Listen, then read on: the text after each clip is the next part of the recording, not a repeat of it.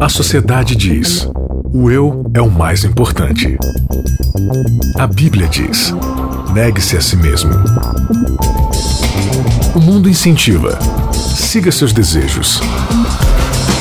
Jesus convida: siga-me. A cultura diz: pense igual, seja igual, conforme-se. O cristianismo diz: não se conforme com os pensamentos deste século. Contra a cultura. O Evangelho clama pelo diferente.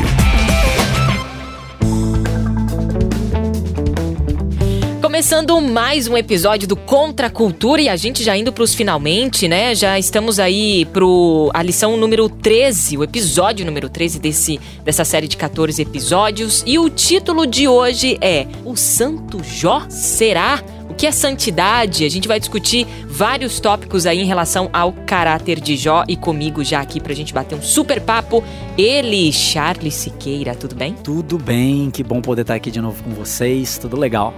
Nayeli Leite, E aí, Bianca? tudo bem? Tudo bem. Santa Nayeli? Não tô trabalhando aí a minha paciência, né, Bianca, com você.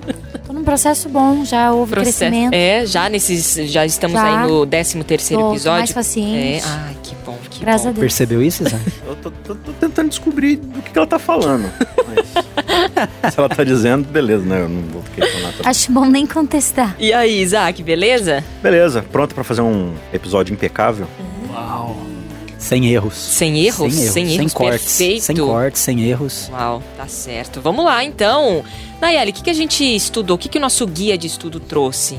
Nosso guia de semana? estudos teve como foco o caráter de Jó essa semana. A gente vê que ele ainda não tinha alcançado a perfeição de caráter, mas era um cara fiel, estava sempre em processo de crescimento espiritual. Era um homem respeitado na sociedade em que ele vivia e até as pequenas experiências da vida dele foram as pequenas experiências da vida dele que geraram uma íntima ligação com Deus. Afinal, Deus atua na vida de seus seguidores a fim de transformá-los. E o nosso verso pra a Nosso gente iniciar aqui o nosso está bate-papo? em Tiago 2, 22. Você pode ver que tanto a fé como as suas obras estavam atuando juntas, e a fé é aperfeiçoada pelas obras. Bom, 13 terceiro episódio, então já foram aí 12 episódios discutindo sobre é, Jó, sobre o caráter de Deus também.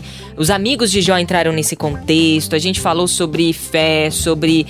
É, sobre. que mais? Me ajuda isso, me ajuda aí. Empatia. A gente falou sobre. que mais? Teodiceia. Teodiceia.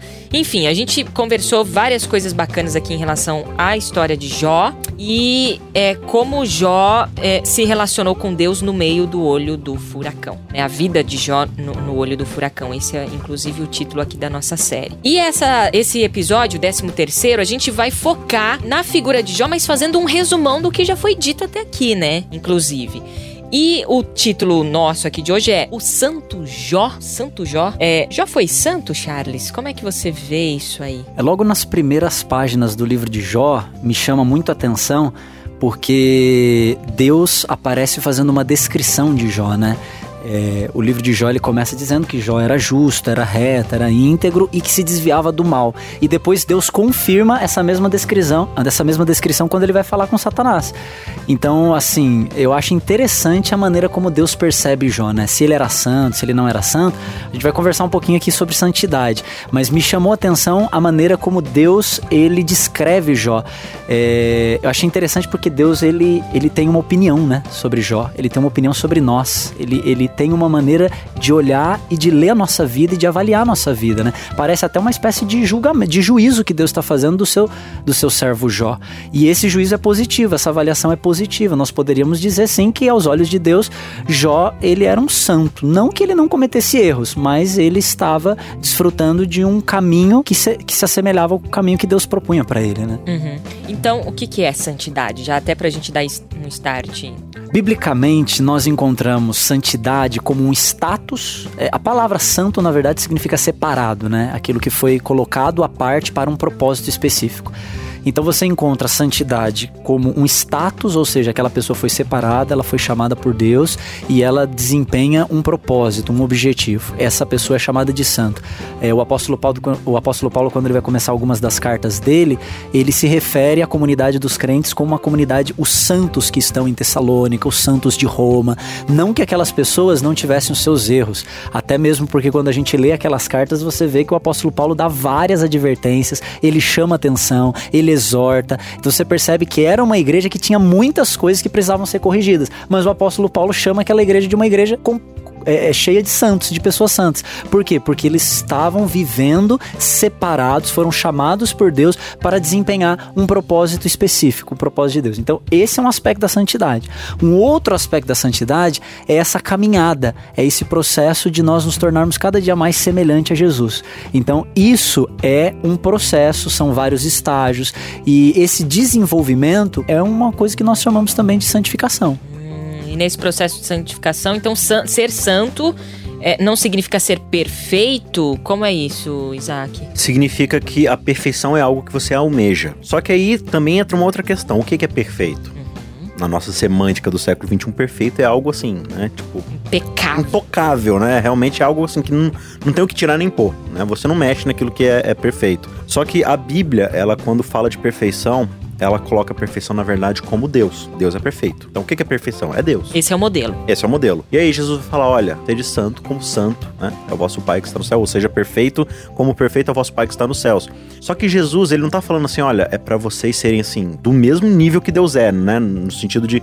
Imagina você ser como Deus. É impossível, né? Só que, se você observa todo o argumento de Jesus ali no capítulo 5 de Mateus, você vai ver que ele tá falando ali sobre amor, sobre generosidade, sobre humildade, sobre entrega pelo outro. Ele vem construindo toda uma argumentação, né? Primeiro que ele começa falando das bem-aventuranças, né? Sejam humildes, misericordiosos, dóceis, né? Procurem a paz. Aí ele começa a falar: olha, é, Deus, ele faz chover sobre o ímpio sobre o bom, né? Ele traz sol sobre o que faz a maldade e o que faz coisas boas. E aí ele fala assim: olha, porque Deus ele não, ele não tem acepção das pessoas, ele ama o mal, ele ama o bom. Então, assim, se vocês amam só as pessoas que amam você de volta, que recompensa vai ter? Qualquer mundano, qualquer pagão faz isso. Aí ele encerra dizendo: olha, seja perfeito como Deus é perfeito. O que, que ele tá falando ali? Tá falando de misericórdia, de amor, né? Como é que Deus é perfeito? Amando todo mundo de forma igual, né?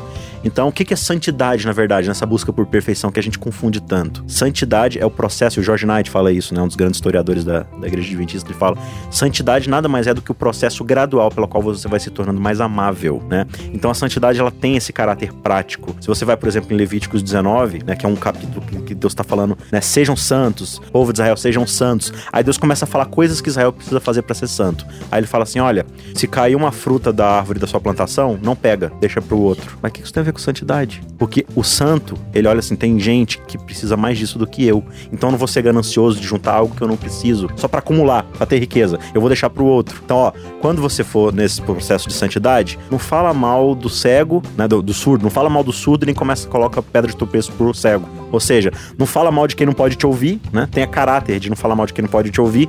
Não, não tenta, assim, passar perna ou judiar de alguém que não pode te ver. Por quê? Porque santidade também é algo que tá no meu íntimo, quando ninguém pode ver ou me ouvir. Então Deus tá falando que a santidade que ele quer do povo é que o povo se torne generoso, amável, humilde, né? E aí quando a gente vai de volta para Jó, você percebe que Jó era essa pessoa. Tinha seus problemas? Claro que tinha, né? Mas você observa em Jó, e ele descreve aqui no capítulo, né? Alguém que era bondoso, generoso, hospitaleiro, manso, aconselhava as pessoas, cuidava das pessoas, buscava o interesse dos outros. Isso é a santidade que Deus pede da gente. É a gente ser separado por um propósito que é revelar o caráter dele. E qual é o caráter dele? Amor. Amor. Ellen White diz também, numa citação em um dos seus livros, que é, ser santo não significa não pecar, né? Mas significa ter um, um coração contrito é, a todo tempo aos pés de Cristo, né? Para que ele vá moldando o seu caráter é, momento a momento, assim, né? Então. É exatamente isso. A santidade, ela me deixa contrito por causa do pecado. Por que, que é o pecado? Pecado é o anti-amor, né? É o anti você se sacrificar pelo outro. Por que, que eu peco? Porque eu sempre tô buscando o meu interesse. Por que, que eu roubo alguém? Porque eu quero aquilo para mim. Eu quero tirar do outro para pegar para mim. O que, que seria santidade? Pegar o que é meu e dar pro outro. É o processo inverso. Agora, dentro desse contexto todo que a gente já falou aqui de introdução no Contra a Cultura de hoje, é, Jó, essa era uma, era, é, é, era uma característica do caráter de Jó? A santidade? Eu creio que era uma característica. A gente encontra vários. É, no capítulo 31 de Jó, por exemplo, né? Só para citar aqui. O capítulo 31 de Jó, você percebe que há uma interrupção ali nos discursos dos amigos, e aí Jó ele começa a falar um pouquinho de como era a vida dele antes, né, de todo esse sofrimento que ele passou, e aí ele menciona várias coisas que ele fazia, e uma delas é exatamente isso que Isaac comentou, né, essa descentralização do eu. Ele fala que ele ajudava as pessoas, que o pobre sempre encontrava espaço na casa dele, ele agasalhava aquele que estava passando por dificuldades, ele alimentava o faminto. Então você percebe que havia na vida de Jó essa inclinação para o bem desinteressado, para ajudar o outro. Então acho que até por isso que essa descrição positiva que aparece logo nas primeiras páginas do livro de Jó, ela sai, ela procede dos lábios de Deus, né? Deus percebe que Jó ele está vivendo esse processo. E uma coisa interessante também é que onde no evangelho lá, no evangelho segundo Mateus, que o Isaac mencionou o, o combo ali das bem-aventuranças, né? Quando diz sede vós perfeitos como perfeito é o vosso Pai celeste, o texto relacionado a ele em Lucas ele traduz como sede misericordiosos, Lucas 6. como perfeito é vosso Pai. Uhum. Então você percebe que, que a ideia, né, é de O misericórdia. que Mateus traduz como perfeito, Lucas traduz como misericordioso. misericordioso. Porque a misericórdia de Deus é a perfeição dele. né? É isso que ele é. E, e se você parar pra prestar atenção, essa é sempre a discussão do grande conflito. É sobre o caráter de Deus. A gente tem a mania de trazer a discussão do grande conflito pra nós. Como se a gente fosse o argumento do grande conflito, fosse a, a grande coisa. Não, é, o que tá em evidência é que é o caráter de Deus. Deus, ele é misericordioso, ele é bondoso, ele dá liberdade, ele age pelo. Que é a pergunta pra Jó, é, pra- de Deus, não, pra Deus sobre Jó, né? Deus, Jó realmente ele te obedece porque ele confia no seu caráter ou porque você ou abençoa ele ou castiga ele, né? Então essa que é a grande questão. Deus ele tá tentando provar pro universo que ele corresponde ao caráter dele que ele sempre anunciou. E isso a gente vai observar na vida de Cristo aqui na Terra, né? Cristo vivendo o tempo todo essa santidade, que é uma santidade, santidade baseada em misericórdia, né? E tem um outro aspecto interessante que eu acho assim da perfeição, da santidade, que além de ser um status, né, de um povo que foi separado para esse propósito que é revelar o caráter de Deus, ela também se encaixa nesse amadurecimento, nesse desenvolvimento da vida. A palavra é, usada no grego, né, para perfeição é a palavra teleios, que significa propósito, objetivo, ou seja, você caminhar em direção ao alvo. O alvo é Deus, evidentemente, mas não significa que eu vou estar nesse alvo. Quem aqui é semelhante a Deus? Quem é igual a Deus? Quem é santo como Deus? Mas quer dizer que a gente tem um objetivo e cada um de nós aqui estamos num estágio diferente. Uma criança quando nasce, ninguém diz que ela é imperfeita porque ela nasceu sem dente. Ela nasce sem dente. Ela nasce sem saber ler, sem saber escrever, ela não sabe se alimentar sozinha, mas ninguém por isso descarta uma criança dizendo: "Ah, essa criança não presta, por quê? Porque ela não veio perfeita". Não, ela é perfeita pro estágio de vida em que ela está. Legal. Então eu acho que é, esse é o olhar de Deus quando ele fala de perfeição. Ele espera de nós crescimento, amadurecimento à medida do conhecimento que a gente tem, da intimidade que a gente vai desenvolvendo com Deus. A gente vai amadurecendo e aos olhos de Deus e não aos olhos da sociedade ou da comunidade religiosa, que muitas vezes pensa que a santidade é impecabilidade, como já foi mencionado aqui. É você não ter nenhum erro, é você não dar nenhuma bola fora, é você não ter nada na sua vida que o desabone. Só que a visão de Deus é diferente da visão, na maioria das vezes, da comunidade religiosa. É, e esse lance de não pecar também é. A gente acha que é fazendo coisas, por exemplo, não comendo isso, ou não vestindo isso, ou não assistindo isso, ou não ouvindo isso, ou não. Aí, me- aí eu me torno santo. Mas não é isso, né? Não vem de fora pra dentro, e sim, como a gente acabou de falar, de dentro pra fora, né? Se a santidade ela não alcança o nível prático de abençoar os outros, então ela não tá sendo santidade, né? Ah, é legal você falar isso aí. Legal você falar isso aí, porque eu- pensando aí junto com o, o versinho que tá regendo o nosso estudo hoje, né? Ah, e o comentário do Charles, também citando o livro de Jó, e como ele, ele te dava espaço para os pobres, como ele ajudava e tal, a gente vê que a fé de Jó não era uma fé vazia, era uma fé que envolvia obras. Então a relevância dele na comunidade e a importância que isso teve também na, na fé dele. Um complemento à fé dele. Ou seja, ele era de fato uma pessoa que transbordava, né? Ele, ele, ele ia além das bordas, ele não ficava só, não deixava só pra ele, né? Ele, ele, ele realmente passava isso pro outro, né? É porque é, é justamente esse o problema nosso no cristianismo. A gente entende santidade como algo é, Individual. é pra nós mesmos, né? Algo que eu vou fazendo dentro de mim, eu vou acumulando uma energia, uma aura. E eu ouvi um teólogo uma vez, ele falou, deu uma definição muito interessante de santidade. Ele falou assim: santidade não é a luta que eu tenho com os outros para me salvar, é a luta que eu tenho contra mim para salvar os outros. É eu negar o próprio eu, negar a minha vontade para a vontade do outro ser superior, né? Para a vontade de Deus ser superior na vida dos outros. Então eu luto contra o quê? Contra o meu egoísmo, contra as minhas paixões, contra os meus desejos carnais, para quê? Para me colocar de um jeito que Deus possa me usar para alcançar o outro. E alcançar o outro vai exigir que às vezes eu deixe de fazer algo que eu queira fazer, que às vezes eu deixe de usar, por exemplo, um recurso meu para mim mesmo, para minha própria diversão, para o meu próprio conforto, para o meu luxo, para poder aplicar ele no outro, para ajudar o outro.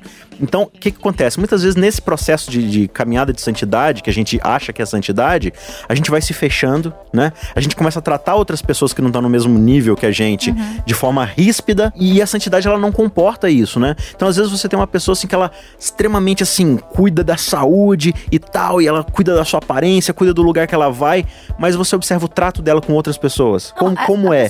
Torna insuportável em algumas circunstâncias. Então, se a santidade não tem essa aura que sai de mim para abraçar o outro, ela não é santidade, ela é só egoísmo. É. É. E eu, eu penso assim, que quando a gente menciona aqui algumas práticas ou comportamentos, né? O que eu faço, o que eu deixo de fazer, o que eu como, o que eu deixo de comer, onde eu vou, onde eu deixo de ir. seja válido, né? Exatamente. Totalmente descartável. Eu, Mas eu, esse não é o caminho da santidade. Eu acho que esse é, não é o propósito da santidade. Eu, eu gostei da sua colocação aí, Isaac, que a partir do momento que o comportamento se torna um fim em si mesmo, uhum e o comportamento individualista, onde eu estou procurando mudar para que eu possa ser santo, para que eu possa ser salvo, aí eu acho que a gente já está sabotando a proposta do evangelho, entendeu? Eu acho que o comportamento ele entra nesse processo, mas ele entra à medida que ele me torna uma pessoa melhor para servir, uma pessoa melhor para amar, uma pessoa mais pronta, mais disposta para fazer a diferença nos outros. O apóstolo Paulo no livro de Romanos há um episódio lá em que ele fala sobre um comportamento, as pessoas questionam ele, né, a comunidade comunidade dos crentes questiona ele sobre um comportamento de carne sacrificada a ídolos, por exemplo, né? Eles vão perguntar, Paulo, pode, não pode? Mesma história de sempre, né? Pode, não pode, come, não come, faz ou não faz. É um item comportamental. Aí o apóstolo Paulo mostra para eles as razões pelas quais não precisava ter toda essa preocupação, mas no final ele diz assim, ó, mas tome cuidado. Cuidado com o quê? Com o outro, com a uhum. consciência do outro. Ou seja, a preocupação de Paulo era sempre o quê? o outro.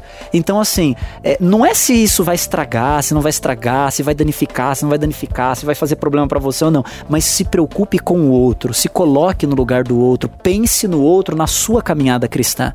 Então eu acho que voltamos mais uma vez ao lance da perfeição na Bíblia. O que é essa perfeição? É ir em direção ao alvo e o alvo é quem? É a misericórdia, é o amor, é o caráter de Deus, sempre colocando o outro superior a mim mesmo. E eu acho, acho interessante que no finalzinho do livro de Jó, no capítulo 42, é, você percebe que Jó, nesse crescimento, nesse amadurecimento, ele tinha tanta consciência de que ele ainda estava distante desse ideal, ele tinha tanta consciência de que ele precisava crescer mais ainda, que no verso 6 do capítulo 42 de Jó, a Bíblia diz que ele se abominou e se arrependeu no pó e na cinza. Ou seja, o espírito dele era de contrição, não era um espírito de arrogância, aí ah, eu alcancei, eu consegui, eu posso, eu conquistei. Não, o espírito dele era de humildade por quê? Porque diante da santidade de Deus, que é o alvo absoluto, o alvo maior, ele sabia que ainda faltava muito para ele chegar lá. Só que aos olhos dele, ele estava se arrependendo porque era imperfeito. Mas aos olhos de Deus, Deus coloca ele como alguém justo. Então há uma dupla perspectiva na história, né? Aos olhos da pessoa, ela não se enxerga, não, eu sou, eu sou falho, eu sou pequeno, eu ainda sou avarento, eu sou egoísta, eu sou muito, muito pecador. Mas aos olhos de Deus, Deus coloca ele como, não, você é íntegro, você é justo. Então não é a gente que tem que se achar perfeito, né? É Deus que tem que achar alguma coisa na gente. A gente tem que se achar, se achar nada. E tem aquilo que a gente discutiu também, né, Nai? De fidelidade, de, a fidelidade de Jó, né? Jó, ele foi fiel é, nas du, na, nos dois contextos ali da história. Tanto no muito, quanto no pouco, quanto né? Depois no pouco. E, e acho que é aí que desde o começo, tudo, tudo que acontecia vinha com ele nesse senso de contrição e de humildade, fazendo o processo de transformação. E por isso tanto crescimento, e por isso tanta fé e tanta intimidade com Deus. Exato. Eu, eu acho isso muito interessante quando a gente estava quando discutindo aqui os tópicos para esse, esse episódio. O lance da fidelidade é algo que a gente pode colocar é, como atributo do caráter de, de Jó. Né? Então a gente falou aqui sobre santidade, sobre amor, sobre empatia, sobre agora sobre fidelidade, que tem a ver também com o lance de fé, né? é, tão discutido aqui em todos os episódios desta, desta nossa série. Porque Jó, ele de fato é, tinha em Deus é, uma admiração pelo caráter de Deus e não pelo que Deus dava a ele, né? Era, era basicamente isso. Então é outro atributo ao, ao caráter de Jó. Sim, né? em, em nenhum momento você vê Jó questionando o caráter de Deus. Ele nunca fala isso, né? No livro inteiro. O, o que ele quer é ver a Deus. Eu, eu só quero, eu só quero uma coisa, que Deus apareça pra mim. É, é tudo que eu quero. Se ele aparecer pra mim me dar uma resposta, eu tô satisfeito, eu morro em paz. Ele pode me matar, ele pode acabar com a minha vida, ele pode fazer o que ele quiser. Eu só quero contemplá-lo, né? Por quê? Porque, assim, eu quero chegar no meu estágio final de santidade, que é o quê? É estar ao lado de Deus, assim, ter Deus se revelando pra mim ali. Então, Jó, ele alcança isso de forma, assim, extraordinária. E, e Deus, ele vai falar o quê? Olha, de todos vocês aí falando besteira, Jó é o que tava mais certo, tá?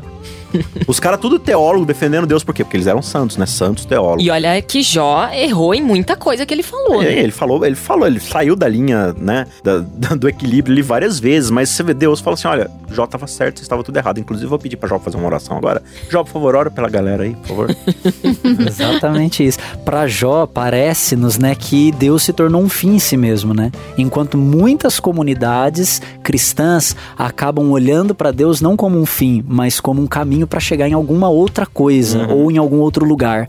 E aí, na verdade, não é o Deus que é um fim em si mesmo, mas é o Deus com D minúsculo Uhum. ou os outros deuses que eu elenquei para mim que se tornam o Deus que deveria ser absoluto na minha vida, né? é que, na verdade, você vai ver, Deus, ele é um, um caminho pra chegar em mim mesmo de novo. Sim, porque eu só tô procurando Deus porque eu quero. Exato. Deus, Deus ele é o retorno pra voltar em mim, né? Então, tipo, eu vou pra ele pra ele poder voltar em mim.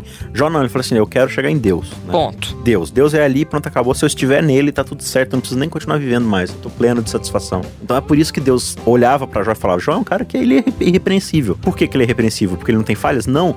Porque o que, que você vai falar pra um cara que sabe que tá errado e que ele precisa mudar? Você vai ficar falando, não, cara, você tá errado. Eu sei, eu já falei isso. não, então, mas você precisa melhorar. Então, eu acabei de Eu reconhecer isso agora, inclusive. Ele é irrepreensível, por quê? Porque Jó já era essa pessoa falando, não, Deus, eu sou esse. E, e dentro desse contexto ainda de santidade, né? A própria Ellen White ela vai falar: quanto mais santo a gente se torna, mais a gente tem noção do Que tem- quão impuro nós somos, do quão pecadores nós somos. É, é a reação que Pedro teve diante da glória de Deus, de Cristo ali, né? Ele viu a santidade de Cristo e falou assim: Senhor, sai de perto de mim, porque eu sou um pecador miserável. Então, se a gente não tem essa noção quando a gente se aproxima de Deus, a gente não tá no caminho de santidade. A gente tá no caminho de soberba. É, o primeiro, eu acho que a a oração, a nossa oração deve ser assim. é, Senhor, tira esses filtros que me, que me cegam, porque essa, esse lance da consciência é o pontapé inicial, né? Se você não tiver esse lance, não, eu reconheço. Hashtag no filter. É, exatamente, hashtag no filter, porque a, a gente quer às vezes fazer, mas ok. Essa vontade, ela existe, porém, a- se a consciência não existir, já era. Você tá indo pra um caminho que você não sabe pra onde você tá indo, né? E aí, a- aí Deus se torna um meio e não um fim. E isso é realmente um, um desafio, né? O sofrimento foi é, um caminho que levou Jó até Deus? Eu penso que ele já estava em Deus, né? Porque quando a gente abre as páginas do livro de Jó, ele já aparece como uma pessoa que tinha uma relação com Deus. Ele já estava nessa caminhada em busca desse alvo, né? Que é Deus, fazendo de Deus um fim em si mesmo. Mas eu acredito que o sofrimento ele veio mais para revelar, para mostrar. É, até o contexto do grande conflito, né, que já foi mencionado aqui várias vezes, é, é um contexto para revelar e para mostrar o caráter de Jó, para revelar essa discussão sobre quem é Deus.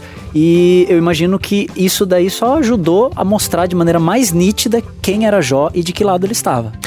Muito bem, final de mais um Contra a Cultura aqui. A gente tá indo já pro último episódio, na semana que vem, o 14 episódio aqui da nossa série Jó e a Vida no Olho do Furacão. Hoje a gente discutiu mais sobre o caráter de Jó, fazendo um resumão, né? Agora são as considerações finais, um bate-papo bem tranquilo aqui pra gente fechar vários assuntos aqui que foram abertos durante esta temporada.